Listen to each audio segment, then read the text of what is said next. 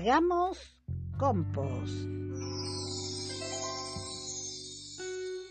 El porcentaje de residuos domiciliarios que puede compostarse y con ello transformarse en fertilizante, algo que iba a ser basura contaminante, es de aproximadamente el 50% y con muy simples pasos.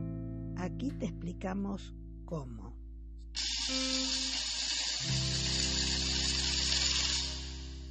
Se pueden compostar cáscaras de fruta y verdura, fósforos usados, cáscaras de huevo, pasto seco y restos de poda, restos de hierba, café y té, pelos y pelusas, papel y cartón no plastificados, acerrín, y no se pueden compostar con compostera simple domiciliaria al menos productos químicos harinas y panes, excrementos de animales domésticos, grasas y aceites, carnes, huesos y lácteos, materiales sintéticos, vidrio, metal o plástico, colillas de cigarrillo.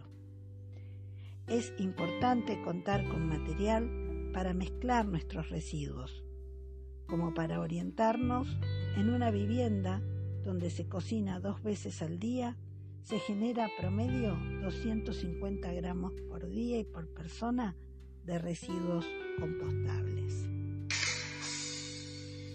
Con los desechos compostados de una familia se obtienen 160 kilos de abono orgánico por año. Así evitamos la contaminación por lixiviación, que es el resultado de que los líquidos de los alimentos en descomposición se filtren o percolen a través de los sólidos, produciendo alto riesgo de combustión espontánea y contaminación por compuestos tóxicos.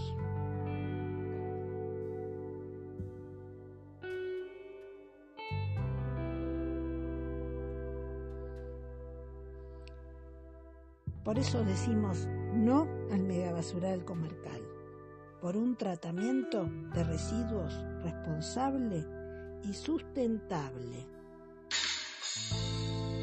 Campaña Yo hago compost de la Asamblea de Vecinos de Epuyén.